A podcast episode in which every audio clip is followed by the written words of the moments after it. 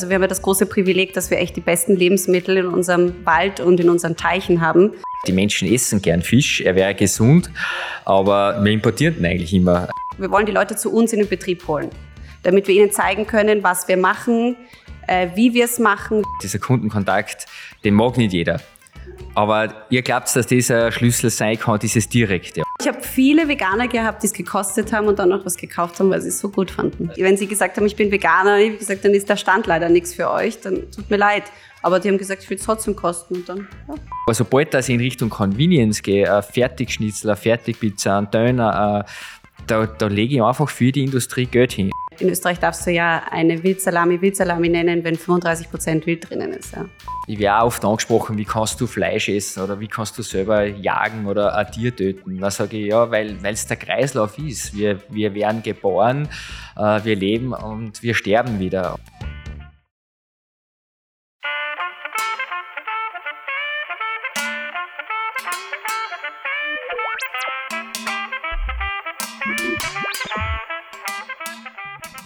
Ich darf euch recht herzlich begrüßen. Heute wieder zum Podcast von Landschaft Leben. Wer nichts weiß, muss alles essen. Und ich habe mir heute wirklich lange überlegt, wie ich den heutigen Podcast am besten begrüße. Sehr sympathisch, junge Mama, Waldviertlerin. Ich konnte so viel über sie sagen, aber ich muss das verwenden, was ich wahrscheinlich in Zukunft so schnell näher an den Punkt bringen kann, nämlich ich habe heute eine echte Gräfin bei mir sitzen äh, Burgherrin, Schlossherrin, nämlich die Amelie Seilan-Aspang äh, vom Schloss Litschau. Uh, unglaublich, dass du heute bei mir sitzt, der echte Gräfin. Und es geht aber jetzt natürlich nicht nur um dich bei dem Podcast, sondern der Titel sagt so, wer nichts weiß, muss alles essen. Reden heute über Wild, uh, über Direktvermarktung, über Fisch, Fischereiwirtschaft, über die Jagd, vielleicht ein bisschen Forstwirtschaft und natürlich aber auch über dein Dasein als Gräfin.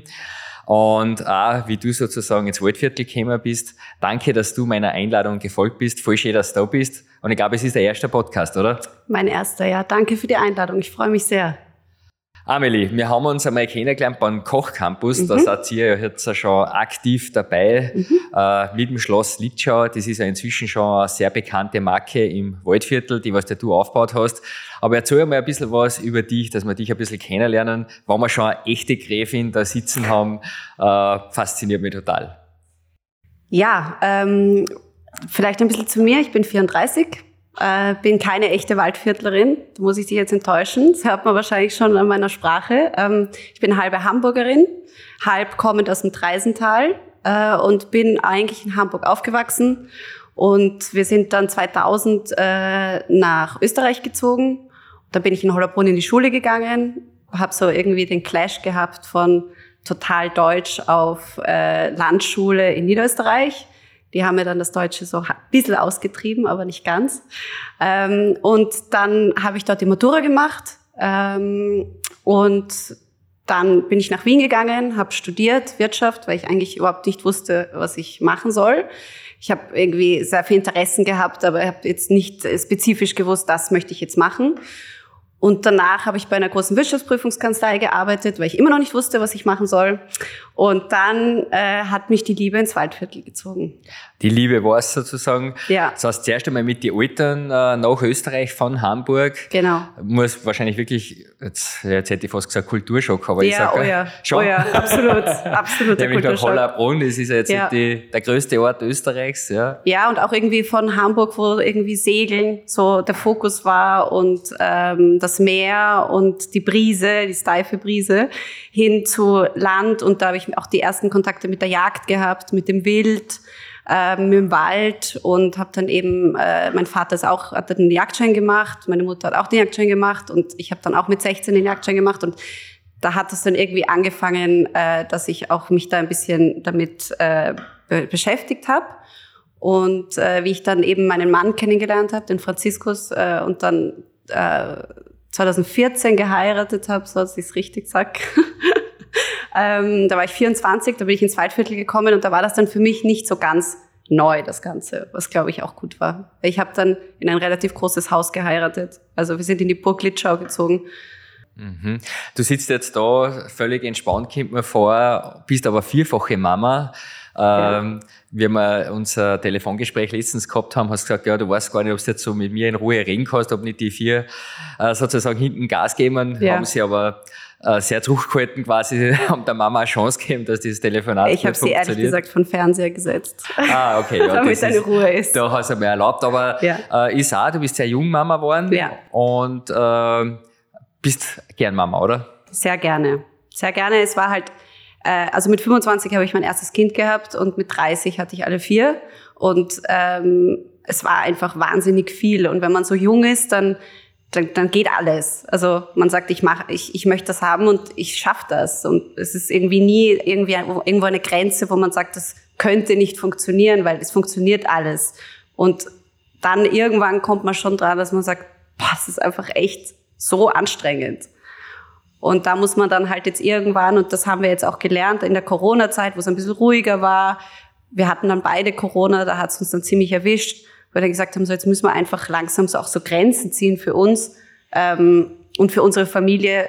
Was ist einfach zu viel und was geht dann halt auch einfach nimmer. Genau, aber ich glaube, äh, ich habe euch gedacht, es geht noch mehr. Äh, so habe ich das ja mitbekommen. Ja. Du hast dann angefangen, in der Corona-Zeit ja. eine Marke aufzubauen, äh, Schloss Litschau.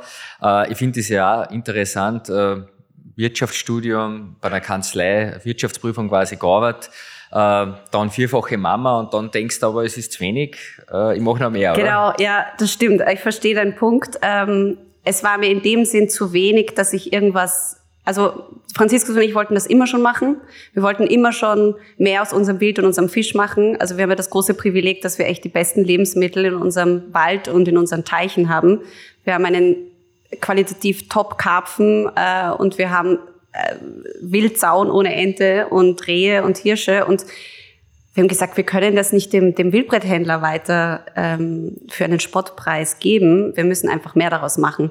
Nur war halt einfach am Anfang nicht die Zeit und, und wir haben dann gesagt, irgendwann machen wir das. Und gerade in der Corona-Zeit, wo alle sich wieder ein bisschen zurückbesinnt haben darauf, wo, wo kommt eigentlich das Lebensmittel her und ich möchte wissen, wo es herkommt, da war ja so ein größerer Zug dahinter, ähm, haben wir dann gesagt, jetzt machen wir das. Und ich brauchte auch bisschen was anderes, muss ich ehrlich zugeben, als nur, nur vier Kinder und, und das Haus. Man rennt und lauft die ganze Zeit, aber ich brauchte so ein bisschen einen Ausgleich. Ja. Mhm. Wann hast du dich eigentlich damit beschäftigen angefangen, die, sage mal, zum Thema Essen, Lebensmittel, dass das, äh, ja, dass dich das interessiert hat? Ich denke mal, du hast äh, mit 16 die Jagdausbildung äh, gemacht. Ja. Man muss dann als Jägerin auch sehr wirken das Wild, äh, wie ist da dabei gegangen, wie du das das erste Mal gemacht hast? Jetzt denke ich mal, in Hamburg wirst du das nicht gemacht haben, oder? Nein, nein. Also, ja, dann, dann stell mir vor, dann bist du da, äh, ja. ähm, äh, erlegst sozusagen dein erstes Stück Wild und, und musst es selber zerwirken. Wie, wie ist da da gegangen? Also ich muss ehrlich sagen, zerwirkt habe ich wirklich de facto erst in Österreich, wie ich das Ganze angefangen habe. Ich habe es aufgebrochen, mhm. aber zerwirkt habe ich es vorher nicht. Ähm, einen Bezug zu Lebensmitteln hatte ich immer schon. Äh, das hat, das hat eigentlich meine Mutter gemacht. Die hat mich da wirklich, die hat immer schon sehr geschaut, saisonal und regional zu kaufen und hat mir da wirklich ähm, unterbewusst einen unglaubliche, einfach mitgegeben, wie wichtig Lebensmittel sind und dass man auch schaut, wo kommt's her? Und dass es eben nicht immer alles zu jeder Zeit zur Verfügung ist. Auch wenn man es theoretisch ja haben, weil wir gehen in einen Supermarkt und wir können alles kaufen. Aber wir für uns haben das eben damals entschieden, oder sie für mich, unter Protest von mir, aber sie hat halt entschieden, nein, wir kaufen das jetzt nicht, weil es ist, kommt einfach von zu weit her und es macht keinen Sinn. Und so wurde das, ist das bei mir irgendwie schon so ins Unterbewusstsein eingesickert, aber da wusste ich eigentlich noch gar nichts davon. Ich habe das gar nicht hinterfragt. Und dann mit 16 habe ich den Jagdschein gemacht, weil ich eigentlich meinem Vater helfen wollte äh, in der Jagd, weil wir haben eine kleine Eigenjagd zu Hause. Und alleine auf die Jagd zu gehen, da erfüllt man halt den Abschuss dann auch nicht. Das, das dauert einfach zu lang. Und deswegen haben wir den Jagdschein gemacht, meine Schwester und ich, ähm, um ihm einfach zu helfen. Genau. Also du hast noch eine Schwester, ich habe zwei Schwestern. Zwei Schwestern, noch. ja. okay. Und das heißt, die Mama hat da wirklich den Grundstein gelegt in ja. der Erziehung, äh, hat wahrscheinlich auch frisch gekocht, oder? Immer frisch gekocht, köstlich gekocht. Also es war immer äh, ein gutes Lebensmittel verbunden mit einem Genuss. Und wie war ja. das dann bei der Familie, wo du eingeheiratet hast? Äh, war, war das Thema Lebensmittel dort da schon immer äh, bei deinem Mann, beim Franziskus, so wichtig? Oder, oder wie, ja, wie, wie war es dort? Sehr wichtig. Also meine Schwiegermutter kocht unglaublich gut. Und ich bewundere sie immer, weil sie wirklich, ähm, also sie hat so die Gabe, sie schaut in den Eiskasten rein und es ist eigentlich nichts drinnen, gefühlt. Und sie macht da ein Drei-Gänge-Menü daraus, das, dass ich mir verstehe, wie, wie, wie funktioniert das? Ja? Also die, die kann aus nichts etwas unglaublich Gutes zaubern. Und dann holt sie halt irgendwo noch einen, einen Rehrücken aus dem Tiefkühl, den wir halt noch haben von unserem Wild oder einen Karpfen, den wir noch haben. Und der verfeinert das Ganze. Und dann stehst du da und denkst dir, wow, unglaublich. Das heißt, äh, du bist eigentlich wirklich äh, mit dem groß geworden. Äh, dann bist du natürlich früher Mama geworden. Ich denke mal, gerade wenn man Mama wird, ist ja das Thema Ernährung ganz stark im Vordergrund. Ja. Oder ich glaube, das, ja, absolut, absolut. das sagen uns ja. halt die meisten, ja, dass das dann einmal, man denkt sich fürs Baby auch dann wirklich das Beste. Mhm. Hast du dann auch schon, hast du auch früher kochen gelernt selber? Kochst du auch? Ja, ich würde mich jetzt selber nicht als Köchin bezeichnen. Also es ist eher mein Mann, der kann wirklich gut kochen. Der hat auch dieses Gespür, das hat er wahrscheinlich dann von, von seiner Mutter, nehme ich an. Also dieses auch, wo fehlt noch was? Fehlt da eine Säure? Fehlt da ein bisschen ein, ich weiß nicht, was Süßes, um das Ganze zu verfeinern? Das habe ich nicht. Ja. Ähm, wir haben auch am Anfang, wie wir frisch verheiratet waren, haben wir unsere Probleme gehabt, zusammen zu kochen. Also es hat überhaupt nicht funktioniert. Und dann haben wir uns so, ähm, haben wir gesagt, okay, er macht das Fleisch und den Fisch und ich mache so die Beilagen und jetzt ähm, harmoniert das sehr gut. Jetzt habt ihr euch da voll gefunden. Damals gefunden, ja. Jetzt machen wir quasi einen Sprung von 2014 vom Heiraten weg. Äh, Corona-Zeit kommt. Äh, äh, du sagst, okay, ich möchte jetzt äh, mehr, ich möchte da was äh, sozusagen aus dem machen. Ihr habt die Jagd ja immer schon gehabt. Mhm. Äh, wahrscheinlich die, die Fischerei auch, oder? Was genau. ist da vorher passiert damit? Habt ihr das Wild dem äh, also, Wildbretthändler einfach gegeben oder? Genau, das Wild, also das Wild wurde immer dem Wildbretthändler gegeben oder eben an den Jäger, der es geschossen hat, verkauft. Ähm, und die Teiche waren verpachtet. Ah, die habt ihr gar nicht selber bewirtschaftet. Nein. Wie groß kann man sich das jetzt vorstellen, wenn man jetzt nichts weiß äh, zu euch, wie, dass also man ein Gefühl kriegt, ist das ein Teich oder? Es sind 46 Teiche Wow. Also, ja, die Ich habe ja, ich hab ja zwei, zwei kleine, aber jetzt, jetzt fühle ich mich gerade minderwertig. aber eh klar, du bist die Gräfin. Nein. Ich bin der Bauer. die Gräfin Nein. und der Bauer. Ja. Nein, also. 46. Der, wow. Ja, also die Schlossfischerei Litschau ist der drittgrößte Karpfenzüchter in Niederösterreich. Und ähm, Genau. Und, und mein Mann hat das irgendwie so, so schade gefunden, dass es nur verpachtet wird und dass man eigentlich auch nicht wirklich, da hat man ja dann auch nicht den Bezug zum Lebensmittel. Da weiß man ja auch nicht, was eigentlich wirklich passiert. Und er hat sich dann 2015 mit einem Partner zusammen zurückgeholt, hat eben die Schlossfischerei Litschau OG gegründet und äh, betreibt das jetzt selber. Und im Oktober, wenn das Abfischen ist, da sehe ich ihn nicht mehr, weil da ist er wirklich jedes Wochenende ab 6 Uhr in der Früh am Teich und fischt ab. Macht er wirklich selber? Ja, selber, ganz selber, ja. Wow. Mit einem unglaublich tollen Team, äh, die das alle freiwillig machen. Das muss man echt sagen. Die stehen dort jedes Wochenende freiwillig um sechs in der Früh in einem drei Grad kalten Wasser und fischen ab. Einfach, weil sie es gern machen. Ja, das ist. Bei uns im Waldviertel ist das noch so. Ja, und was auch richtig kalt ist dann schon im ja. Oktober, im Waldviertel heuer vielleicht nicht, aber im Normalfall wäre es im Normalfall, die, also die haben es natürlich lieber, wenn es richtig kalt ist. Aber wir, also darauf komme ich, dann können wir vielleicht noch drüber reden, die kulinarischen Events, die wir machen, wo dann wirklich die Gäste am Teich sitzen und ein äh, Sechs-Gänge-Menü von den heimischen Fischen genießen. Da ist das natürlich besser, wenn es dann so ein Wetter ist, wie wir heute haben, ja, wo Sonne scheint. Und, und das macht es dann im Oktober, oder? Das machen wir im Oktober, ja. Also das ist jetzt schon vorbei sozusagen. Die das, Karpfen sind schon gegessen. Genau, genau. Vor zwei Wochen war das. Wie viel äh, holt ihr da an Fischen raus? Oder kann man das in Stück sagen oder in Kilo? Oder? Ja, um die 40 Tonnen. 40 Tonnen Karpfen. Mhm. das ist, äh, da, da müssen einige auf Besuch kommen, oder? Dass sie das ausgeben. Ja, man muss dazu sagen, also 95 Prozent ist Lebendverkauf. Das heißt, ähm, die Teiche werden abgefischt und dann werden sie direkt zum Kunden gebracht. Und die werden dort in einen anderen Teich gesetzt und dann kannst du zum Beispiel hingehen und sagen, ah, ich hole mir jetzt meinen Weihnachtskarpfen raus und angel mir den raus. Und der kommt dann vielleicht von, vom Schloss Litschau.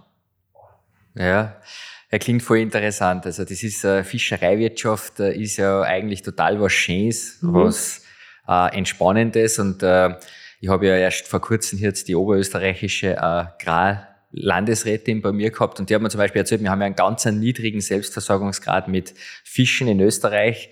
Wenn man das jetzt vom Datum her rechnet, am 15. Jänner ist sozusagen der Fischbedarf aus Österreich schon erledigt. Ja, sieben Prozent oder was? Ja, sowas. sogar ein bisschen drunter. Das ja. heißt, das restliche Jahr vom 15. Jänner weg äh, importieren wir.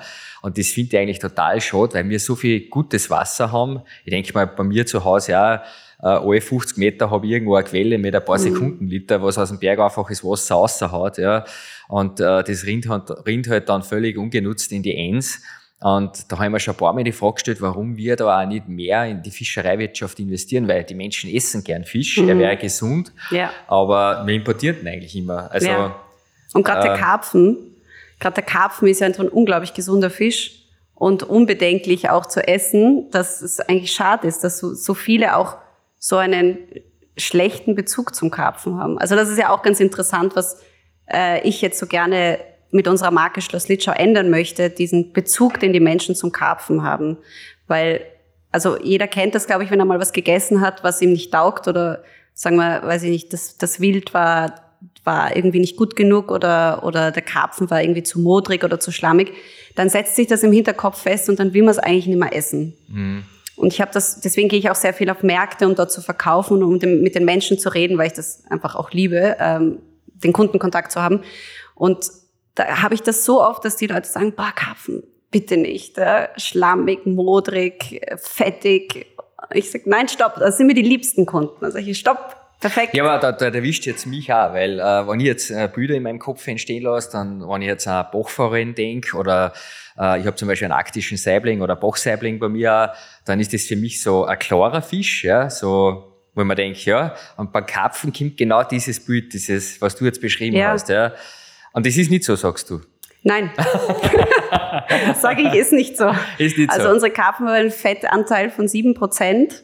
Nicht so wie früher, wo man gehört hat, 14 Prozent, das ist wirklich die Hälfte. Ist, er ist überhaupt nicht fettig. Ja, er muss ja im Waldviertel, ich meine jetzt, ja, jetzt wird es ein bisschen wärmer, aber es ist ja meistens dort Lebensbedingungen für den Karpfen, die jetzt nicht so gemütlich sind. Und er muss äh, schwimmen ohne Ende. Er kann gar nicht so viel Fett ansetzen. Also ein Leistungssportler sozusagen. Ein, Leistungssport, ein Leistungskarpfen, ja. ja. Und, und das Modrige ist auch nicht, weil er ja, weil er ja auswässert. Also bevor er dann verarbeitet wird. Was waren dann deine Gedanken, wie du diese Marke sozusagen gegründet hast? Du hast gesagt, das ist jetzt auch deine Leidenschaft, deine Passion, äh, Schloss Litschau als Marke zu etablieren, eben für Wild und äh, sozusagen für den Karpfen. Äh, man macht sich ja dann Gedanken, mit was lade ich diese Marke auf? Also was ist jetzt, warum soll ich bei euch einen Karpfen kaufen? Warum ist der besser wie woanders da? Oder ein Wild für euch? Äh, habt ihr da, hast du da, hast, hast gesagt, wir haben gewisse Werte, die was wir damit transportieren wollen, eben auch nicht nur wahrscheinlich, dass sie weniger Fett haben. Oder was waren deine, was sind die Kernwerte dieser Marke jetzt? Das, das, das ist interessant, weil da müsste ich jetzt wahrscheinlich ein bisschen ausholen, weil das ist nämlich genau das, was wir uns jetzt gerade auch. Äh, du darfst im, ausholen. Wir haben Zeit. okay, im Detail überlegen, weil das eben gar nicht so einfach ist, ja, weil ähm, ich habe mit einigen geredet und und habe gesagt, also was macht uns jetzt eigentlich aus, ja? Äh, weil wenn ich sage, wir haben die Tradition, wir haben die Qualität, wir sind ein Familienunternehmen. Ja gut, das sind die nächsten vier Bauern im Nachbarort auch. Also was, das unterscheidet uns nicht. Ja, das, das ist eigentlich ein Grundstandard. Wenn, sagen wir mal, von einem guten ähm, kleinproduzierenden Betrieb am Land sollte das ein Grundstandard also, sein. Das nur regional ist aus Österreich, das ja, war eben. zu wenig. Das war, ja, aber das ist so, ähm, ja, das ist jetzt nichts mehr Besonderes eigentlich, wenn man so möchte. Ja? Also, dass die Hygiene passt, dass die genau, Regionalität genau, passt. Genau, das ist ja Standard. das ist Standard. Das soll, also für uns ist das etwas, was sozusagen eh klar ist. Ja? Mhm. Und dann haben wir noch das Problem, und das war so auch so ein bisschen ein Augenöffner für uns, ähm, da bin ich dann in den Biller gegangen und das erste, was man sieht, ja, ist, kommt man in die Gemüse- und in die Obstabteilung und das erste, was man sieht, ist von einem großen Produzenten ein Bild mit einem Bauern, mit einem Strohhut, der so halb auf der Leiter lehnt und irgendwie gerade einen schönen Apfel runterpflückt. Und das ist am besten wahrscheinlich noch genau der Apfel, der dann da auch liegt und den man kaufen kann. Und damit triggert man ja den Konsumenten total, ja, weil das ist genau das, wenn jetzt, wenn jetzt jemand, ein Konsument, sagen wir aus Wien, ja, der nicht so aufwächst wie wir, der nicht so lebt wie wir, der das nicht so kennt, was wir eigentlich tun, der aber genau die gleiche Werbung genießt und genau das gleiche Nachrichten liest und auch für natürlich Tierwohl ist, der auch möchte, dass regional produziert wird, der auch möchte, dass ähm, die Tradition im Vordergrund steht. Und der sieht so ein Bild, der das sozusagen kurz total verkörpert, der denkt sich, ja perfekt, das kaufe ich. Warum soll ich jetzt da zum Nachbarproduzenten gehen, der dreifach so viel verlangt, wenn ich das alles, was ich sozusagen haben möchte, ja eh hier habe? Also das kann ich total nachvollziehen. Und deswegen habe ich gesagt, okay, also das reicht halt einfach nicht. Ja? Und deswegen ist, glaube ich, der Kundenkontakt und das, was wir jetzt eben anfangen, neben unserer Wild- und Fischdirektvermarktung, ja, dass wir eben angefangen haben, einen neuen Weg der Wildbrettvermarktung zu gehen. Also wir verkaufen Genussaktien über unseren Online-Shop. Du kannst ähm, ins lebende Reh bei uns investieren und ähm, bekommst dann im Herbst des Folgejahres die Ausschüttung dieses Rehs. 3,5 Kilo, küchenfertig zugeputzt, vakuumiert, vor deine Haustür geliefert. Und das Ganze das gleiche auch für Wildschwein und Karpfen. Ähm, und so haben wir jetzt angefangen, eben die Leute wirklich, wir wollen die Leute zu uns in den Betrieb holen, damit wir ihnen zeigen können, was wir machen, äh, wie wir es machen. Wir haben einen Hofladen gebaut mit einem riesigen Fenster, wo man in die Produktion reinschauen kann, um da auch eine Transparenz zu zeigen. Ähm, wir machen Betriebsführungen und eben diese kulinarischen Events, die wir vor zwei Jahren angefangen haben. Angefangen mit dem Fischtanz. Nächstes Jahr machen wir einen Redtanz, weil Gott sei Dank die Nachfrage echt groß ist, wo man, wo man eben den Kreislauf des Lebensmittels wirklich hautnah miterlebt. Also während mein Mann abfischt mit der Schlossfischerei Litschau, Crew, ähm, kommen zwei Köche und es sind, äh, ist immer ein Tisch schön aufgedeckt und es werden sechs Gänge mit den heimischen Fischen gekocht. Dazu eine Weinbegleitung von einem biodynamischen Familienweingut, um da irgendwie wieder diesen, also einerseits den Kreislauf des, des Lebensmittels mit einem guten Essen und dem Genuss zu verbinden und dann eben diese, das Waldviertel, was ja fast noch unberührt scheint, was es ja nicht ist, aber unberührt scheint, und dass die Menschen dort diese Natur genießen können und das, das Konzept scheint ähm, ganz gut angenommen zu werden, Gott sei Dank. Ich finde es total bemerkenswert, dass ihr zwei euch äh, auf den Weg begeben habt, nämlich äh, zum sagen, wir wollen die Menschen wirklich zu uns holen. Weil ich sage einmal, wahrscheinlich könntet ihr es ja relativ einfach machen und sagen, ja, nein, was halt geht, geht. Äh, machen wir halt einen Online-Handel oder wir machen halt irgendwo einen Shop auf und ja, weil, weil das ist ja schon, ich höre das ja auch viel von den Bauern, von den Direktvermarkter, die sagen, puh, dieser Kundenkontakt, ja, der ist ja für viele auch sehr belastend. Ja. Mhm. Es gibt natürlich ein paar Ausnahmen, die sagen, ich liebe das total, aber früher erzählen wir, äh, es ist, jetzt musst du ja alles schon machen, Marketing mhm. und, und natürlich äh, die Produktion, die Verarbeitung und dann aber dieser, dieser Kundenkontakt, den mag nicht jeder. Nein. Aber ihr glaubt, dass dieser Schlüssel sein kann, dieses Direkte, oder? Weil also für uns schon, weil ich liebe es. Also ich habe es wahnsinnig gern. Ich habe nichts lieber wie mit einer meiner Töchtern am Samstag, wir haben immer am Samstag offen von neun bis zwölf, unten zu stehen und mit meinen Kunden zu reden und dann auch die Anerkennung zu kriegen, weil sie natürlich sagen, ihr habt einfach so gute Produkte. Ähm, und da merkt man, dass das auch irgendwie einen Sinn macht, was man macht. Das heißt, ihr geht's auch wirklich, weil du sagst Führungen, geht's hier dann auch, wenn ich zum Beispiel zu euch komme und sage äh, am Samstag oder wann auch immer, ich würde mir gerne die Deiche anschauen, am 25. August ist das möglich? Ja, oder, also oder wie, oder Führungen immer nur Montag bis Freitag, weil wir das Wochenende dann schon für die Familie irgendwie äh, reserviert haben. Aber aber ihr macht Führungen. Wir machen also ich kann Führung, auf die Deiche ja. rausgehen. Ja, aber das ist dann schon geführt. Also wir fangen ja. dann immer vor der Burg an, dann kommt ein bisschen eine. Ähm, also ich kann jetzt nicht zu euch kommen und sagen, äh, jetzt ist ein heißer Tag, ich hupfe mal da in einen Teich rein. Nein, das sowieso nicht. da hast du jetzt einen guten Punkt angeschnitten, okay. weil in einem äh, Karpfenteich von uns sowieso nicht geschwommen werden sollte und darf, weil es ja eine landwirtschaftliche Fläche ist. Also habt ihr also noch nie das Problem gehabt, dass da wer reinspringt? Doch. Doch. Immer wieder. okay. Immer wieder ähm, weil, glaube ich, einfach der Mensch oder der Mensch, die Menschen, die kommen zu uns und sich sozusagen mit den Karpfen, mit, der, mit den Karpfenzuchtteichen nicht auskennen, was auch okay ist, weil man muss ja auch nicht alles wissen.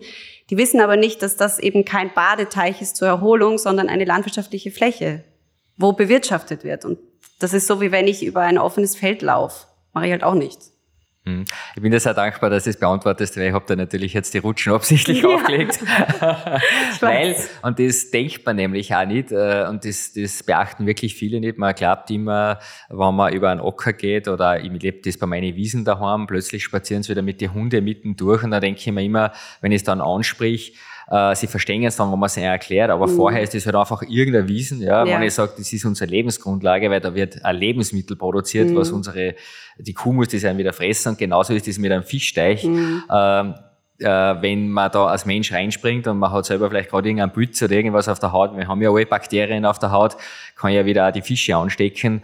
Und ich glaube, das Bewusstsein haben halt die wenigsten, dass das eine Lebensmittelproduktion ist und nicht einfach ein Teich, wo ich mal umschwimmen kann. Ja, und gerade wenn es natürlich dann ein heißer Tag ist, irgendwann im August und da kommen dann, sagen wir, ich will jetzt nicht die Wiener sagen, äh, von weiter her die Menschen, die Erholung suchen, ähm, und dann, und dann sind sie zwei Stunden gefahren, weil zu uns fahrt man halt auch einfach weit. Und dann sehen sie einen Teich und dann denken sie, herrlich, da springe ich jetzt einfach rein. Okay, also wenn du Führungen magst, dann musst du halt ab und zu musst du es zurückhalten. Nein, nicht springen! Bitte okay. nicht ausziehen jetzt. Karpfen ist mir bewusst, äh, Fische auch, aber wie ist das beim Wild? Äh, weil da kann man ja schwer Führungen machen. Kann ich mir jetzt schwer vorstellen, ich bin selber Jäger, dass ich ja. da mit 50 Leuten durchgehe. Jetzt schau da drüben. Genau, äh. das geht nicht. Also äh, wir wollen eben nächstes Jahr den also bei den Führungen kommt jetzt das Wild an sich so nicht vor. Wir machen eine Verkostung. Also die Führung schaut so aus, dass wir ein bisschen was über die Familie und über die Geschichte von Litschau uns erzählen, seit wann wir dort sind. Und dann geht's, gehen wir eine kleine Wanderung. Dann gibt's äh, ein bisschen eine, über die Forstwirtschaft wird was gesagt. Sind wir oben an einem unserer Himmelsteiche. Also wir haben einen Himmelsteich. Das bedeutet, der wird nur vom Regen gespeist und nicht von anderen Teichen.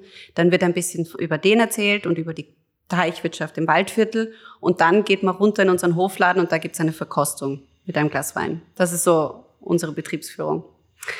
Ich finde das ja total wichtig und ich denke mir, müsst da auch, was mir jetzt noch einfällt zum Thema Wild, ähm, wir haben auch ein bisschen einmal recherchiert, wie viel Wild wir wirklich selber aus unserer heimischen äh, Jagd äh, tatsächlich mhm. auch konsumieren. Da muss man ja wissen, der Großteil kommt aus Neuseeland mhm. und Australien. Äh, wirklich sind, muss man so sagen, sind dort Farmen. Ja, das wird in äh, teilweise Flugcontainern, äh, äh, landet dann in Salzburg mhm. ähm, und wird dann in Österreich verteilt, jeden Tag. Und äh, vom Hirschragout und Rehragout, äh, gerade so, so Produkte kommen halt meistens nicht aus Österreich. Also ich denke, da wäre ja ganz viel Aufklärungsarbeit und Bewusstseinsbildung notwendig. Also ich sage, das ist eigentlich total was Kostbares, ja. wenn ich ein Wild wirklich aus unserer heimischen Jagd konsumieren kann und darf. Ja. Aber ich, also mir ist jetzt aufgefallen, ich war letztes Jahr auf einem Markt in Wien, der eigentlich dafür bekannt ist, dass dort wirklich 70 bis 80 Prozent Veganer sind. Ähm, also ich kann es ruhig sagen, Feschmarkt heißt er. Und äh, ich habe gesagt, ich möchte das eigentlich gern machen, weil die Menschen, und das weiß ich, die, interessieren sich für die nachhaltige Ernährung, die wollen wissen, woher kommt ihr Lebensmittel. Ich bin ein bisschen mit einem Muffensausen hingegangen, weil ich mir gedacht habe, die werden mich jetzt anfeinden wegen der Jagd.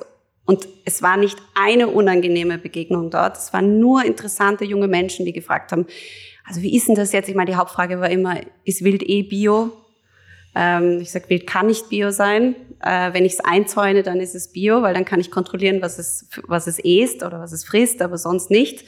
Ähm, aber nur, nur wirklich ganz interessante Begegnungen. Also ich habe das Gefühl, die Jagd so verteufelt ist sie eh nicht. Es kommt immer mehr, dass die Leute es verstehen und dass sie nachfragen. Und natürlich gibt es die, die sagen, wie kann man nur, wie kann man nur. Ja, wenn man wird es immer geben. Aber du gehst, äh, du gehst, äh, äh, das muss ich jetzt nochmal nachfragen, du gehst selber auf einen Markt, wo viele Veganer sind, jetzt als wirklich als mit einem Stand? Ja. Oder nur so als Besucher? Nein, mit, mit einem Stand. Ich bin dort ja? ja? Ich habe super verkauft. Hey. Doch, ich habe super verkauft. Okay, echt ja, jetzt? Ja, und ich habe viele Veganer gehabt, die es gekostet haben und dann noch was gekauft haben, weil sie es so gut fanden. Also du hast die Veganer wieder bekehrt? Ich habe sie bekehrt. Wow, das ist eine Leistung. Wollte ich also, gar nicht. Ja. Ich habe ihnen gesagt, es tut mir leid, äh, wenn, wenn sie gesagt haben, ich bin Veganer, ich habe gesagt, dann ist der Stand leider nichts für euch, dann tut mir leid. Aber die haben gesagt, ich will es trotzdem kosten und dann, ja. Ich habe vor drei Jahren einen, einen, Praktikanten bei mir am Hof gehabt, äh, für ein paar Wochen, der war auch Veganer und ist jetzt äh, wirklich ein guter Freund geworden von mir machen sehr viel Sport gemeinsam und äh, das war total spannend, äh, wirklich hardcore vegan seit seinem 16. Lebensjahr. Und dann hat er das bei mir am Hof miterlebt und hat dann auch angefangen, da wirklich, ich, ich kaufe bei einem Bauern Rohmilch und äh, haben selber die Eier und alles. Und dann hat er wirklich, er hat das ja gesagt, wenn ich das so sehe, ja, mhm. dann äh, auf einmal hat er wieder diese Produkte zu konsumieren angefangen, lebt aber dann in Wien oder jetzt ist er gerade in Kolumbien für ein halbes Jahr wirklich vegan, ja, weil er jetzt sagt, ja, da kann man halt nicht wissen, wo es herkommt. Aber da denke ich mir, da war für uns als Landwirtschaft oder so wie es ihr das macht, da war so viel möglich, wenn man mit den Menschen wirklich in Kontakt tritt, wenn man ja. wirklich mit ihr redet, das erklärt und sagt. Ja. Eben, und äh, deswegen machen eben diese, diese kulinarischen Events so Sinn für uns. Weil wir holen eben sanft den Tourismus in, ins Waldviertel, weil da ist ja echt Luft nach oben. Ähm, da könnte echt mehr passieren. Aber es ist halt irgendwie schwierig, weil wir sind jetzt nicht eine Tourismusregion wie Schladming oder, oder, oder wir waren jetzt in Leogang letzte Woche, wo einfach sowohl Sommer als auch Winter immer Leute sind. Weil was macht man im November in Litschau? Das ist halt so, weiß man nicht. Ähm, aber ja, wir können, wir haben eben die Möglichkeit jetzt im, im der Rehtanz ist im Mai und im Oktober ist der, ist der Fischtanz, da die sozusagen auch angenehme Menschen zu uns zu holen, die interessiert sind, die da, die verstehen, dass das auch einen, den Preis hat, den es, den es hat und dann interessiert fragen und das wirklich verstehen wollen. Das ist natürlich. Also ein wichtiges Verkaufsargument für dich ist sozusagen die Kundennähe, ja. äh, das wirklich auch aufzubauen. Äh, ich glaube, das ist auch das Beständigste. Ja. Aber das heißt, äh, alles andere wird auch noch dieser Markenkern, der Satz gerade im Entwickeln. So verstehe ich das jetzt. Genau, oder? genau. Und wir lassen uns auch ein bisschen, das ist irgendwie das Schöne, da muss man auch, das muss man ehrlich, ehrlichkeitshalber auch sagen, wir sind ja, wir müssen nicht davon leben, ja. Also wir haben die Forstwirtschaft, die unsere Haupteinnahmequelle ist. Und dadurch haben wir das Privileg, dass wir es organisch wachsen lassen und, und auch dadurch keine Qualitätseinbußen machen müssen, weil wir einfach auf der höchsten Qualität, auf der wir fahren, weiterfahren können. Also es hat eigentlich damit angefangen, dass wir gesagt haben, wir wollen die beste Wildsalami Österreichs herstellen, ähm, so rein wie das Lebensmittel selbst. Wir haben mit, also wir arbeiten mit zwei Fleischern aus dem Ort zusammen, mit einem alten Fleischermeister, der seit 45 Jahren Erfahrung hat und einem ganz jungen, der letztes Jahr den Meister gemacht hat.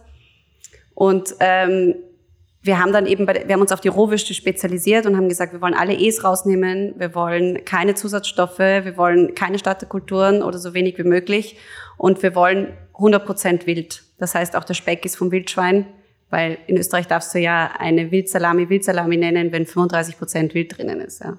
Also, ich glaube, das wissen auch viele nicht, äh, ja. unsere Zuhörerinnen und Zuhörer. Und das haben wir gesagt, das wollen wir nicht machen. Wir wollen wirklich zu 100 Prozent Wild drinnen haben. Und damit hat es angefangen und das fahren wir auch weiter.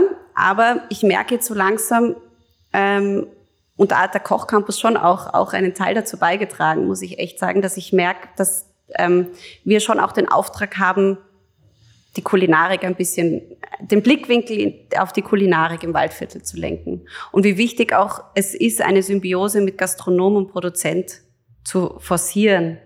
Weil wenn, wenn ähm, eben das habe ich in Leogang letzte Woche so stark gespürt, wo so viele gute Gastronomen sind, die so viel Wert legen auf gute Lebensmittel und die wirklich zu den Bauern gehen und äh, sich dort anschauen, wie, wie das Gemüse angebaut wird, ja, und, und wie die Händel gehalten werden und, und das dann auch auf ihre Karte schreiben, ja. Und wenn dort, wo gute Gastronomen sind, sind gute, sind Top-Produzenten. Habt, habt ihr da Verbindung direkt zur Gastronomie auch?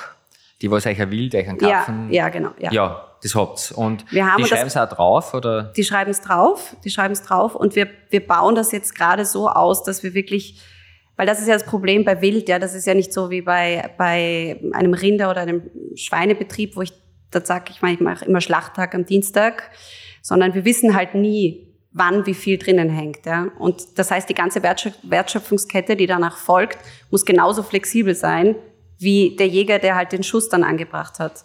Und das heißt, der, der Tierarzt muss, muss das irgendwo reinschieben und der Fleischer muss es irgendwo reinschieben, neben seinem sonstigen, was er zu tun hat. Und ähm, das ist halt für den Gastronomen schwierig, wenn er jetzt eine acht Wochen lang eine Karte hat und ich kann ihm das dann aber nicht liefern, dann ist es halt blöd. Und jetzt sind wir wirklich dabei, dass wir sagen, dass wir zwei, drei gute gastronomische Betriebe haben und wir da aber auch garantieren können, dass wir es liefern können. Weil das muss dann auch, das muss natürlich dann auch funktionieren. Ich kann dann nicht dann sagen, ja, jetzt habe ich gerade eine Wildsau, jetzt nimmst du die halt und vielleicht zwei Wochen mal ein Reh. Das, so geht es. Genau, oder im schlimmsten Fall kauft er dann woanders genau. die Ware zu. Und genau, dann, dann kauft er es einmal von uns und genau. dann immer. Genau. Wie reagiert eigentlich da jetzt euer Umfeld auf diese Entwicklung? Ich sage mal, Freunde, Familie verstehe, die wird dahinter stehen, aber wird sicher viele Freunde haben. Finden die das, was sagen die da dazu, dass ihr euch da plötzlich so reinlasst äh, in dieses Thema Qualität? Äh, Äh, führst du da Gespräche?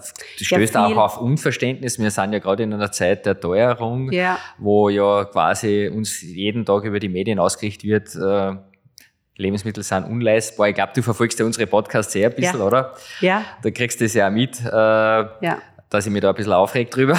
Ja. aber, zu Recht, zu Recht. ja, aber wie, wie, ja. wie geht's dir da? Mit, oder beim Kundenkontakt? Äh, oder sind eigentlich die Kunden alle, die sagen, du, pff, kein Thema? Oder, oder die Freunde? Also ich, oder was führst du da für eine Diskussion? Also, äh, wie wir das gegründet haben, da haben wir uns schon überlegt, macht das jetzt einen Sinn, dass wir es machen oder nicht? Weil es gab schon viele, die gesagt haben, um Gottes Willen, das brauchst du echt gar nicht anfangen. Du bist zwei Stunden von jedem Ballungszentrum entfernt, was es gibt. Ähm, das, das hat überhaupt keinen Sinn. Und wild sowieso, das kannst du ja auch kommerziell nicht, wenn du kommerziell das größer aufziehst, wie willst du das denn gescheit bei, also bei 4000 Hektar, die wir haben, das ist zwar schon eine Menge, aber du kannst trotzdem nicht sagen, ich krieg regelmäßig meinen Rehrücken jede Woche eben. Also da eine Regelmäßigkeit reinzubringen ist schwierig und ihm gesagt, das kannst du gleich lassen, das bringt nichts. Aber es war trotzdem sehr viel mehr Zuspruch wie die paar, die das gesagt haben, dass wir gesagt haben, ähm, nein, das, wir, wir, wir trauen uns das jetzt. Wir machen das einfach. Und am Anfang hatte ich eben das Gefühl, dass die Waldviertler ähm, das dann irgendwie nicht wollen, weil da doch irgendwer immer irgendwo einen Onkel hat, der ein Jager ist und der gibt mir dann schon irgendwie die halbe Wildsau. Und da brauche ich jetzt nicht zum Schloss Litschau gehen und mir das holen. Und deswegen habe ich gedacht, ich muss raus mit meinen Produkten und ich muss äh, nach Wien und nach Salzburg und ich muss das liefern und liefern. Und davon bin ich jetzt eben total weg, sondern ich möchte jetzt wirklich die Leute zu uns holen. Und deswegen haben wir eben das angefangen, was wir eh schon besprochen haben. Ähm, weil das, glaube ich, im Endeffekt der Weg ist. Und habt ihr dann Einheimische äh, aus dem Nachbardorf oder so genauso, die was zu euch kommen? Oder kommen die ja. wirklich vor Wien dann zu euch rauf und holen sie da den Rehrücken? Oder wie muss ich mir das vorstellen? Nein, da bin ich, und da bin ich so positiv und überrascht und auch erfreut, dass seit wir diesen Hofladen machen, wir haben eigentlich fast nur Einheimische. Also wenn, wenn dann ein paar, paar, eben weil der Tourismus ja nicht wirklich existiert bei uns, außer Litschau ist jetzt schon ein bisschen mehr touristisch, weil kulturell sich viel getan hat. Also wir sind ja von dem Kältepol und nördlichsten Ort irgendwo da oben an der tschechischen Grenze zu einer Schrammelstadt geworden. Ähm, der, Zenos, ah. der Schrammel, also wir sind eine die Schrammelklangstadt. Weil Aha. die Schrammeln, das ist ja die Ur-Wiener Musik, die früher in den Heurigen gespielt haben. Aha, und es gibt das Schrammelklang-Festival, das immer im Juli bei uns ist. Mhm. Da kommen echt viele Leute. Das hat der Zenos Danek aufgebaut, ähm, hat das wirklich zu einer Größe gebracht, die toll ist für Litschau. Und da hat sich schon einiges getan und, ähm, und da natürlich in der Zeit tut sich sehr viel und da kommen dann, kommen dann mehr. Aber im Großen und Ganzen, gerade jetzt zum Beispiel an diesen Wochenenden, wo eigentlich nichts ist, kommen nur Einheimische. Und das hat mich sehr gefreut. Und du, du fühlst dich aber da wohl, also wenn ich mir jetzt so einen Novembertag im Waldviertel vorstelle, äh, da Gott verlassen irgendwie, ja. Aber du hast natürlich deine Familie, aber auch hast ja. nie irgendwie so das Gefühl, Alter, ich brauche die Stadt äh, als ehemalige Hamburgerin. Nein, weil ich, also an Hamburg kann ich mich fast nicht mehr wirklich erinnern, sage ich dir ehrlich. Ähm, und dann in Hollerbrunn eben bin ich mitten im Wald aufgewachsen. Also wir haben da in einem Haus gewohnt, das eben umgeben war von unserer Eigenjagd. Ähm, und das war, vier Kilometer war das nächste Haus entfernt. Und deswegen, ja, also ich fahre eh ausliefernd, würde ich sagen, zwei, dreimal im Monat. Und dann bin ich in Wien und dann treffe ich mich mit irgendeiner Freundin oder was. Und dann bin ich aber auch wieder froh, wenn ich wieder nach Hause komme. Also du genießt das richtig ja. und, und, hast dich wirklich, also fühlst dich wohl, äh, bist dort voll angekommen und wirklich daheim. Ja, absolut. Ja, das finde ich voll schön. Ja. Weil ich höre das ja so oft jetzt, auch, vor allem wenn ich da in Wien bin, für junge Menschen und die halten das einfach am Land irgendwie nicht mehr aus, die brauchen mhm. ständig auch diesen Lärm. Äh, Gerade vorige Woche mit einer jungen Frau geredet, die hat gesagt, ihr taugt das so, da ist immer Leben, da ist immer Licht, mhm. da ist immer mhm. Lärm. Und ich denke mir immer, oh Gott, was der, ja. ich, bin ich bin schon jetzt gern da in Wien, weil ich mich damit arrangiert habe, aber grundsätzlich, ich bin halt ein Naturmensch. Mhm. Und wenn ich dann daheim am Hof bin, diese Ruhe, jedes Vogel zwitschern her, mhm und da, da stimmt die ganze Zeit irgendwer, es, es wird gebohrt, gehämmert, das ist unvorstellbar, der Lärm, den was in der Stadt ständig hat. Aber ich glaube, da kommt es eben auch drauf an, wie du mit dir selber im Reinen bist, würde ich sagen, weil es gibt ja auch genug, also ich habe so viele Freunde in Wien, die sagen, oh, ich würde so wahnsinnig gern irgendwo ein Haus am Land haben, ich hasse diese, diesen Lärm, die gehen das Ganze ins Gegenteil, ja, nur dann sind sie am Land Und dann löst das aber viele Probleme auch nicht. Also ich glaube, es kommt immer auf die innere Einstellung an, wie man es halt, wie man halt versucht, sich zu arrangieren auch. Mhm. Und wenn man es annimmt und sagt, das ist jetzt mein Zuhause, ich fühle mich einfach echt wohl, weil ich wertschätze jedes Vogelgezwitscher, dann, dann kann man, dann ist man angekommen. Ja, ich glaube, je ruhiger das im Außen wird, umso mehr muss man mit sich selber im Reinen sein. Ja, eben. Weil, weil sonst wird die Stimme im Kopf richtig. immer lauter. Ja, genau. Und ich glaube, die streust du auch aus. Also unglaublich äh, eine schöne Energie da mit dir. Und ich hoffe, es, äh, das kommt auch über das Mikro so um, ich sage einmal, dass ihr das auch mitkriegt. Da ist äh, eine Person einfach, wo ich glaube, du bist angekommen, ja, die was ruhig ist. Und, und schön, wenn du dann also auch das jetzt nicht nur dir und deiner Familie gibst, sondern über die Lebensmittel, über die Produkte auch anderen Menschen teilhaben lässt. Ja, das versuche ich, ja. Oder versuchen wir. Also eben, ich, ich liebe das auch mit meinem Mann im Betrieb zu arbeiten. Also es funktioniert so gut und, und das ist wirklich, das war auch am Anfang gar nicht so leicht, wie ich 2021 da versucht habe, da in den Betrieb einzusteigen und auf einmal war irgendwie eine neue Chefin da und ich muss irgendwie versuchen, da mitzuführen, einen Betrieb, wovon ich ja nicht wirklich Ahnung hatte davor, weil ich einfach eben nur die nur, sage ich jetzt schon wieder, nur vier Kinder gehabt habe. Ähm, und wir dann doch zwei unterschiedliche Führungsstile haben. Also es war dann auch nicht so einfach, aber wir haben uns da jetzt gut arrangiert und jetzt funktioniert's super. Mhm. Also das möchte ich auch betonen, weil das hast du jetzt schon, glaube ich, das zweite Mal gesagt, nur. Ja. Äh, ich glaube, äh, genau, das sollte, man sollte da auch voll stolz sein drauf. Ja. Äh, Mama zu sein ja, ist. Absolut. Bin ich auch wirklich was Besonderes und äh, leider in der Gesellschaft, ich weiß, äh, wird leider immer noch ein bisschen so, naja, nur Mama oder nur zwei Kinder oder so, aber es sollte eigentlich äh, sollte den höchsten Stellenwert haben, weil das ist letztendlich sind das ja wieder unsere Nachkommen, die nächste Generation. Aber da ja. denke ich mal, ist vielleicht wirklich auch so, das ist vielleicht auch am Land, so wie bei meinem Hof, meine drei Töchter, ähm, die wachsen halt ganz anders auf, weil sie schon in dem Bewusstsein groß werden. Ähm, alles, was sie einmal kriegen, ist dann wieder zum Weitergeben. Ja. Also es ist, man lebt nicht als Selbstzweck und Nein. nicht aus reinem, reinen Egoismus, sondern man lebt eigentlich schon wieder für die Kinder. Und ich rede auch mit meiner Tochter, die was den Hof kriegt und sagt, du, die muss heute schon bewusst sein, wenn sie dann einmal startet, alles, was du tust, ist schon wieder für deine Kinder. Mhm. Und dann ja, merkst du eigentlich, wie kurz das Leben ist. Ja. ja, also wir sind ja auch nur Verwalter. Äh, und, und also der Großvater von meinem Mann hat ja eigentlich Bäume gesetzt, die dann wahrscheinlich unsere Kinder irgendwann einmal ernten. Also der musste dann schon irgendwie so vorausdenken. Wir müssen ja schon für die nächsten drei, vier Generationen vorausdenken, gerade in der Forstwirtschaft, wenn man da Bäume setzt. Also ein bisschen, ein paar Worte vielleicht würde mich auch interessieren zur Forstwirtschaft. Das ist jetzt sicher nicht dein Spezialgebiet, Nein, aber, gar nicht, aber ich versuche Aber äh, ungefähr, du hast schon gesagt, 4000 Hektar. Also das ist, seid ihr da vom Borkenkäfer zum Beispiel auch betroffen oben bei euch? Oder, oder Gott, sei, Gott sei Dank nicht so. Nicht Gott so. sei Dank nicht so, nein. Also das, das Gebiet ist, eher verschont geblieben? Ja, ja, das ist eher so Richtung Horn eine Stunde entfernt von uns. Aber ihr habt da quasi, ihr bewirtschaftet das richtig. Äh, genau mein Mann hat jetzt viele neue Projekte angefangen bezüglich der Biodiversität. Also wir versuchen wirklich auch zum Beispiel Totholz im Wald liegen zu lassen, damit da eben die Nützlinge sich einnisten können. Ähm, wir versuchen, wir schauen, dass Naturverjüngung von, von sich selber aus kommt. Und da ist es natürlich dann eben auch, deswegen ist auch die Jagd so wichtig bei uns, weil zu viel Wild bedeutet ja dann auch, dass die ganze Biodiversität dann so in dem Konzept, wie man es möchte, nicht funktioniert, weil dann die ganzen Bäume, die von Natur aus kommen, wieder verbissen werden und weg sind. Das heißt, man muss einfach eine gute Balance zwischen Wild und Wald schaffen. Und ähm, wir haben Gott sei Dank auch viele Jäger, die uns da helfen und, und das Wild aus dem Wald entnehmen, nur so weit, wie es halt notwendig ist. Und übst du die Jagd selber noch aus? Gehst du selber noch auf die Jagd? Nein, gehe ich nicht, weil das geht, das geht nicht daneben einfach. Mit den vier Kindern und jetzt diese, dieser Idee und dem Haus und den, dieser Großfamilie, nein. Aber das ich gehe sehr gerne mit. Ich gehe sehr gerne mit mit meinem Mann, dann haben wir endlich einmal Zeit.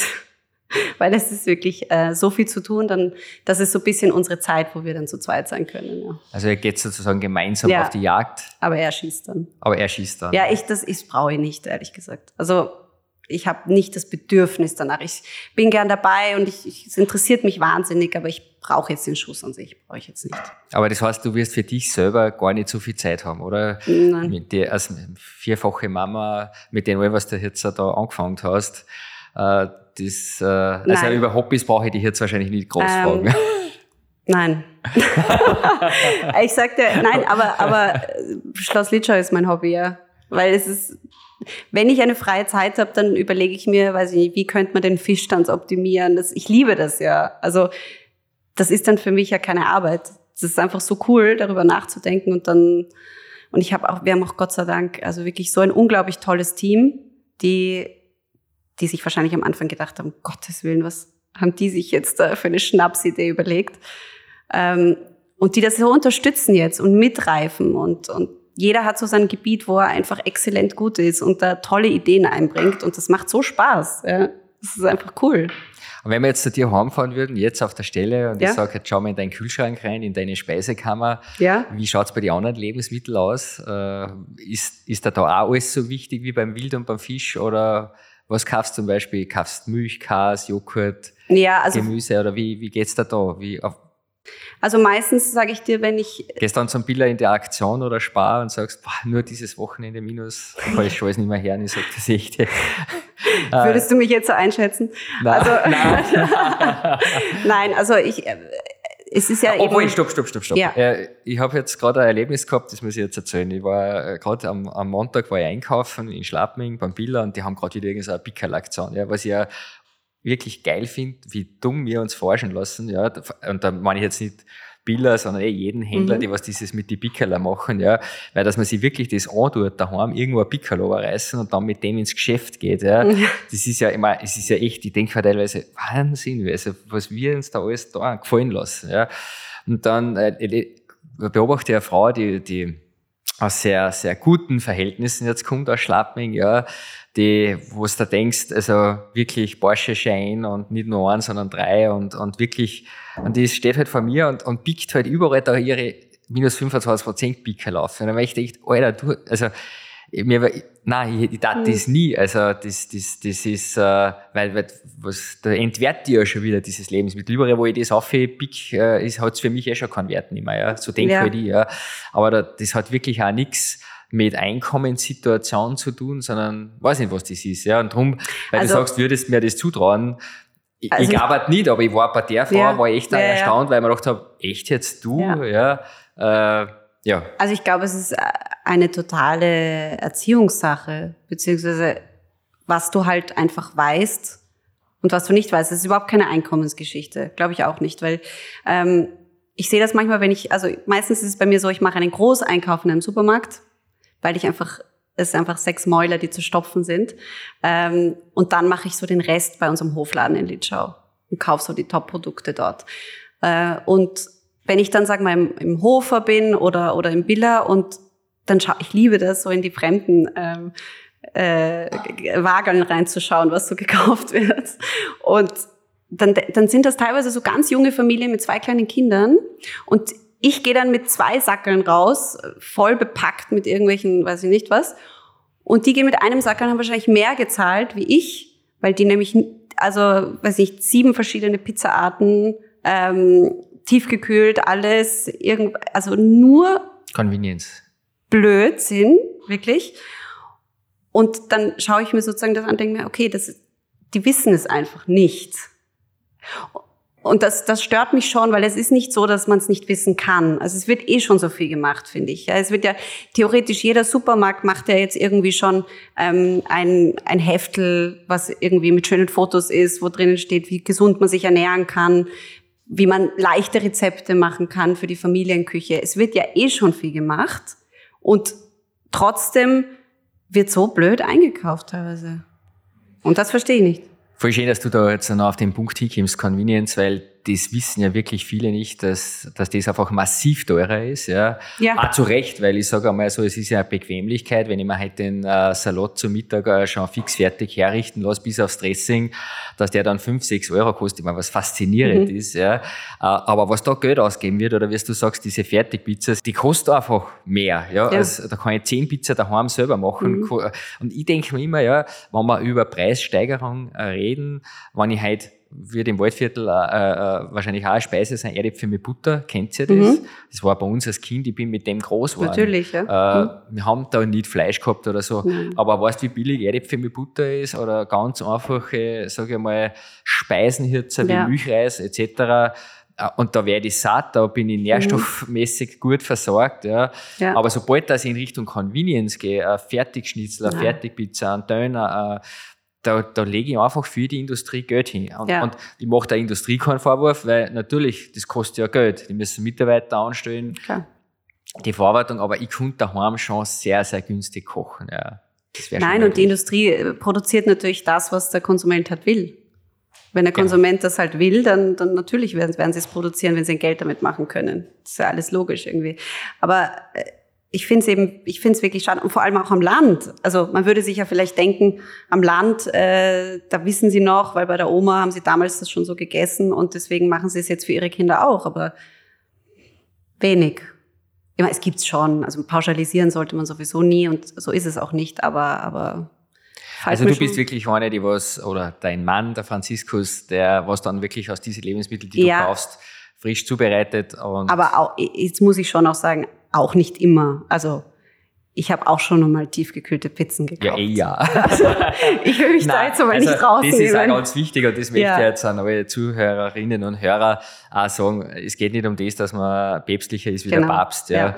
ja. Äh, weil äh, ich werde natürlich auch ganz, ganz streng beobachtet, wenn ich in Schlappming einkaufen gehe. Ja. Zu Recht, weil ich habe, denke ich mal, da eine gewisse Vorbildfunktion und äh, meine Kinder genauso, also die Mini-Pizzas oder so. Und dann bin ich, wäre ich natürlich schon Schief angeschaut. Mhm. Und dann, letztes Mal habe ich auch eine angeredet und hat sie gesagt, du kaufst das. Und dann habe ich gesagt, dann habe ich sie halt auch erklärt. Und dann, ja. Nein, es ist, man kann das ja immer erklären. Und wie gesagt, man ist ja auch äh, noch ein es geht wirklich um das, wie, wie verhalte ich mich hauptsächlich mhm. im Leben. Genau. Äh, ich glaube, um das geht es ja nicht, weil man mal sagt, okay, jetzt für das genau. Wochenende, genau. für den Kindergeburtstag kaufe ich mal äh, sowas ein. Ja, ich glaube auch so sollte man es schon ein bisschen halten. Du bist ja, äh, glaube ich, eine fleißige Verfolgerin unserer Podcasts, hast ja. du mir erzählt. Ja, ich finde das toll, was ihr macht. Echt.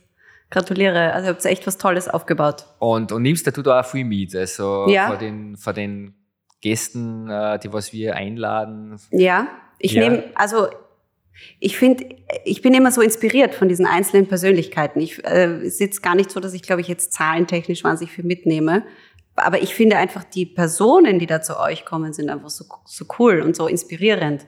Und wie sie so brennen für, für dieses Thema, was ja auch seit neuestem mich so, also seit neuestem, seitdem ich endlich gefunden habe, was ich machen möchte, ähm, was mich auch so brennend interessiert, das, das, das verbindet einen dann so. Und deswegen kann man da gar nicht aufhören zuzuhören.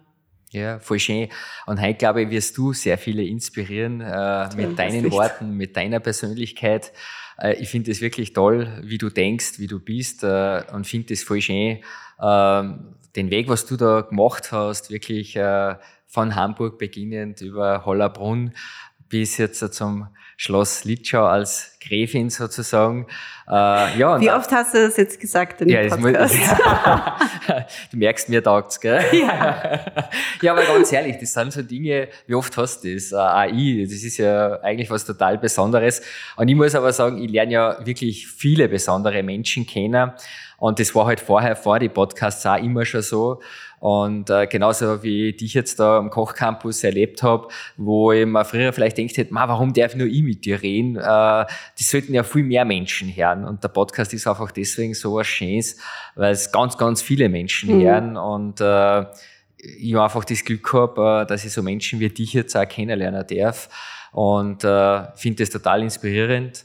Und auch eben alles, was du heute gesagt hast, auch wie du das siehst, am Land zu leben, auch die Natur zu spüren, auch mit der Natur zu leben. Ich glaube, das sind wieder Punkte, was vielleicht auch andere Menschen wieder erreichen können. Mhm. Und ich denke, das ist auch für mich eine ganz wichtige Botschaft, äh, dass wir uns auch als Menschen wieder verstehen, dass wir Teil der Natur sind. Mhm. Ich werde auch oft angesprochen, wie kannst du Fleisch essen oder wie kannst du selber jagen oder ein Tier töten. Da sage ich, ja, weil es der Kreislauf ist. Wir, wir werden geboren, äh, wir leben und wir sterben wieder. Und das dann ja nicht nur unsere Tiere und die Pflanzen, sondern äh, letztendlich auch wir Menschen. Und ich als Bauer zum Beispiel erlebe ja diesen Kreislauf der Natur im Frühjahr, wenn wieder das Leben beginnt mhm. dem Winter, wenn alles sprießt, wenn alles wächst, gedeiht, der Frühling, die Jugend sozusagen, ja. äh, bei uns Menschen, dann kommt der Sommer, die Erntezeit äh, und dann geht man wie der Mensch selber in den Herbst wieder über. Mhm. Und wenn wir zum Beispiel auch sagen, wenn man den Laubwald beobachtet, äh, wenn die Schönheit der Natur so zuschlägt, aber in Wahrheit stirbt die Natur gerade. Ja. ja. Und und sobald, dass man sie wieder begreift als Teil der Natur, dann ist auch dieses Werden und Vergehen und, und geboren werden und töten, dann ist das einfach wieder im Kreislauf eingebunden. Aber wenn Absolut. ich mich davon, wenn ich da in der Stadt lebe und sage, nein, nein, ich bin, ich bin ja nicht mehr die Natur, ich bin ja da auf Beton, Asphalt und da draußen irgendwie, ja. aber dann verstehen sie die Menschen nicht mehr und dann können sie mit dem Kreislauf nicht mehr mit. Ja. Und das, glaube ich, ist eine ganz wichtige Botschaft, was du äh, deinen Kunden erzählen kannst wir Menschen sind Teil der Natur. Wir sind nichts Externes. Wir sind, nur weil wir jetzt Häuser gebaut haben und ein bisschen asphaltieren können, wegen dem, ja, sind Nein. wir nichts um so viel besser. Ja, und ich glaube schon, dass das, äh, das Gefährliche eben schon auch ist, dass die Menschen, die sich, die, die nicht in der Natur leben oder nicht am Land leben, sondern in der Stadt, ähm, aber eben trotzdem die gleichen, das habe ich im Vorher schon gesagt, die gleichen Nachrichten und die gleichen Werbungen genießen wie wir. Und da wird, da werden so Sachen suggeriert, die auch oft aus dem Kontext gerissen sind oder so gedreht worden sind, wie, wie halt der, der das in Auftrag gegeben hat, wollte. Und dadurch können, dadurch, dadurch kann keine Beziehung zur Natur entstehen, weil man es so nicht verstehen kann. Also und das ist natürlich das Schwierige, weil wie sollen sie das, wie soll jemand, der jetzt dort, jetzt hier in der Stadt gegenüber wohnt, verstehen, wie das wirklich funktioniert, warum ich da, warum ich ein Wild töte, was der Sinn dahinter ist und was ich eigentlich damit, diesen Kreislauf, den du angesprochen hast, wenn er, wenn er nicht, wenn er nicht dabei ist, ja. Das ist echt schwierig.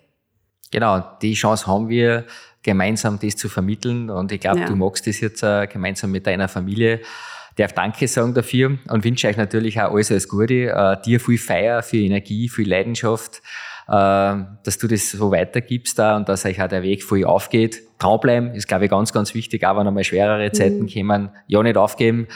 Und irgendwann sitzen dann vielleicht deine Kinder irgendwann einmal bei einem Podcast vielleicht. und irgendwann sagen dann, äh, wo habe ich das eigentlich her? Ich glaube von meiner Mama, genauso wie es das du heute gesagt hast. Ich hoffe. Also voll schön. Ja, ich bin da guter Dinge, so wie ich die erlebe. Richtig, richtig schön.